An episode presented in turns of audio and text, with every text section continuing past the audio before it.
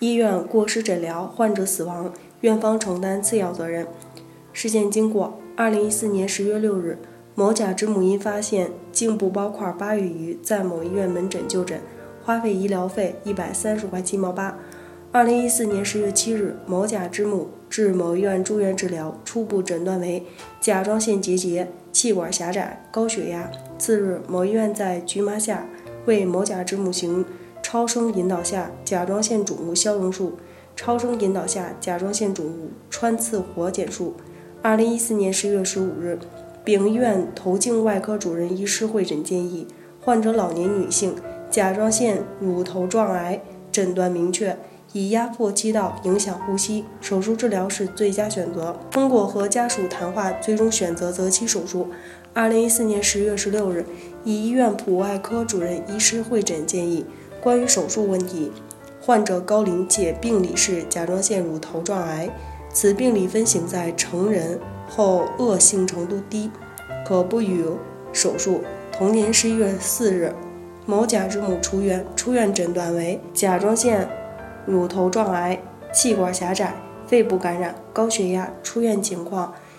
现患者一般情况好，生命体征平稳，宿夜间仍有喘鸣音，口咽部干燥，无明显憋气，无胸闷。患者精神、睡眠、饮食可。二便基本正常，查体，颈部水肿消失，颈部仍可触及凹凸不平结节，质硬，无明显压痛。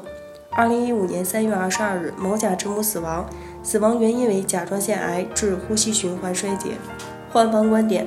我母亲今年七十岁，于二零一四年十月六日因发现颈部包块八个月，并发呼吸困难十天，加上某医院网站误导，到某医院住院治疗。住院诊断为甲状腺结节、气管狭窄。二零一四年十月八日，某医院对我母亲实施超声波引导下甲状腺肿物消融术、超声波引导下甲状腺肿物穿刺活检术。二零一四年十月十一日，甲医院病理检查报告为穿刺考虑甲状腺乳头状癌。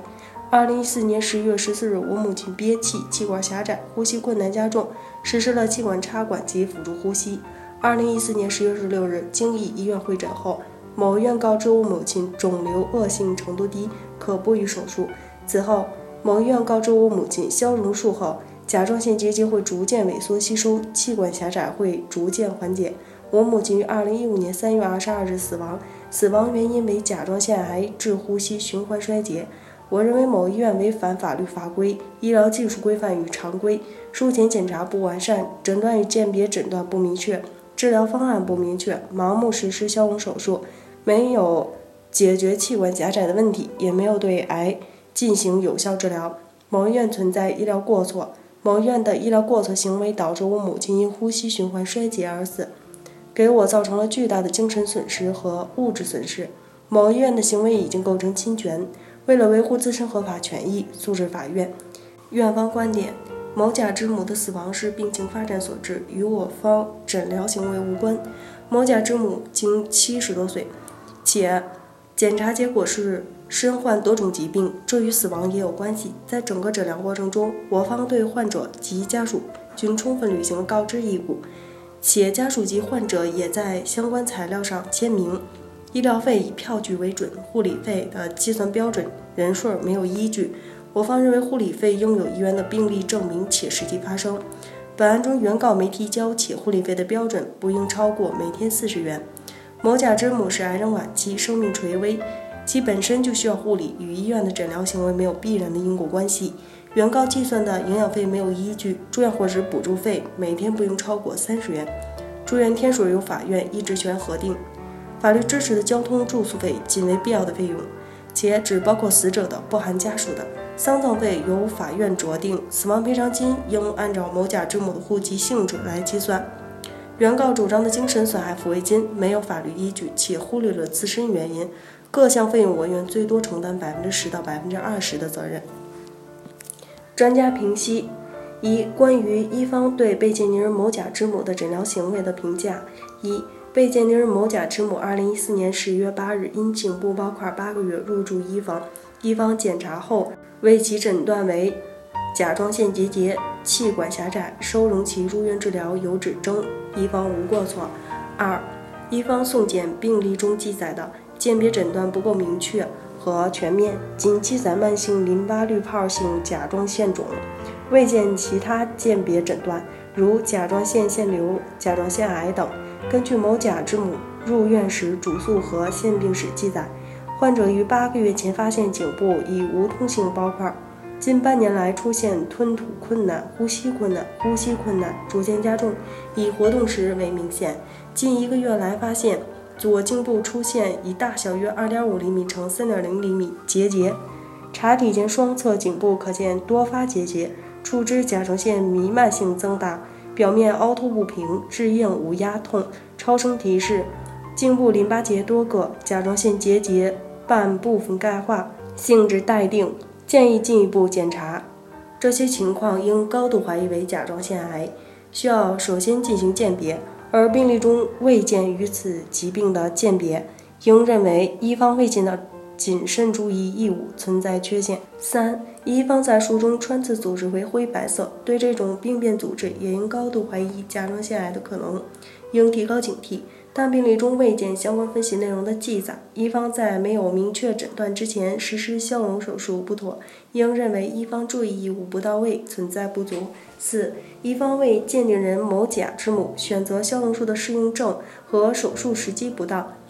某甲之母在术前即诊断有肺部感染，因非急症，为择期手术，应在肺部感染控制后再行手术。某甲之母入院时已存在气管受压狭窄，已出现呼吸困难，手术应为首选。消融术不适用于甲状腺癌，实施消融术并未消除原有肿物体积，相反，因消融术后组织水肿，可以加重对气管的压迫，造成更为严重的呼吸困难。本例术前就应高度怀疑为甲状腺癌，在穿刺组织为灰白色时，应更加警惕。应等待病理检查回报后，再根据病理结果选择合适的手术方式。应认为医方注意义务不到位，存在缺陷。五，在被鉴定人某甲之母消融术出现呼吸衰竭和病理明确诊断甲状腺乳头状癌后，医方请两名外援专家会诊，不违反医疗常规。但在两名专家会诊建议不一致时，应将会诊意见详细告知患者或家属，由患方认真考虑后进行选择。但在送检病历中未见有患方签字认可的告知记录，应认为院方告知义务不到位，存在不足。六、关于医方医生是否非法行医以及医方是否具备使用射频消融术治疗仪的资质条件。及能力等争议，已经超出本次鉴定范畴，因此本次鉴定无法评价医院及医生的资质和条件的合法性。综上所述，医方诊疗行为中存在的上述缺陷与不足，已构成医疗过失，其过失与某甲之母的死亡之间存在一定因果关系。二、关于医方过失与被鉴定人某甲之母的损害后果之间的因果关系。被鉴定人某甲之母所患甲状腺乳头状癌诊断明确，属于自身疾病，具有手术适应症，其死亡后果主要为肿瘤的进展和转归。被鉴定人某甲之母入院时病情较重，由于医方在诊疗过程中存在的医疗过失与某甲之母的损害后果具有一定因果关系，结合被鉴定人某甲之母的自身疾病情况。综合考虑，认为一方责任程度为次要责任。五、鉴定意见：某医院在对某甲之母的诊疗过程中存在过失，其过失与某甲之母的损害后果之间存在一定的因果关系，责任程度为次要责任。法院判决：本院认为，患者在诊疗活动中受到损害，医疗机构及其医务人员有过错的，由医疗机构承担赔偿责任。本案中，本院结合鉴定结论确定某医院的责任比例为百分之三十。某甲之母主张的门诊费用合法有据，本院予以确认。某甲之母的住院费用尚未结算，可在结算后另行处理。某甲之母的住院伙食补助费，本院依法确定为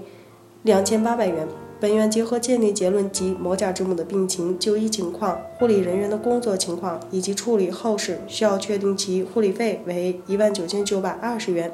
营养费八千三百元。交通费三千元，住宿费七千元。某甲主张的丧葬费和死亡赔偿金合法有据，本院予以确认。上述各项费用，某院按照百分之三十承担赔偿责任。某甲主张的精神损害抚慰金数额过高，本院依法确定为两万元。某院支付的五千元食宿费，在某院应赔偿的丧葬费中予以扣除。综上，本院判决如下：一、某院于本判决生效后七日内赔偿某甲。医疗费、护理费、营养费、住院伙食补助费、交通费、住宿费、丧葬费、死亡赔偿金、精神损害抚慰金合计十九万五千八百五十九点二八元，驳回某甲的其他诉讼请求。案件受理费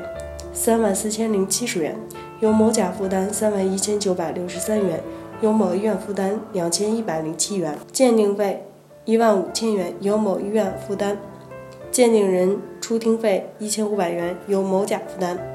本文章仅用于学习、交流与研究，部分观点如与其他作者表述相同，欢迎来电垂询。北京医论健康汇聚了国内外知名的医疗专家、法律专家、司法鉴定专家、法医专家，为客户提供第三方医疗评估，判断诊疗行为是否规范、合理、合法，同时为客户提供病历封存。专家辅助出庭人服务，帮助客户维护自己的合法权益。如有需要，请咨询我们的热线四零零零六七二五七二，支付宝生活号已上线，欢迎大家搜索“一锤定音”进行关注。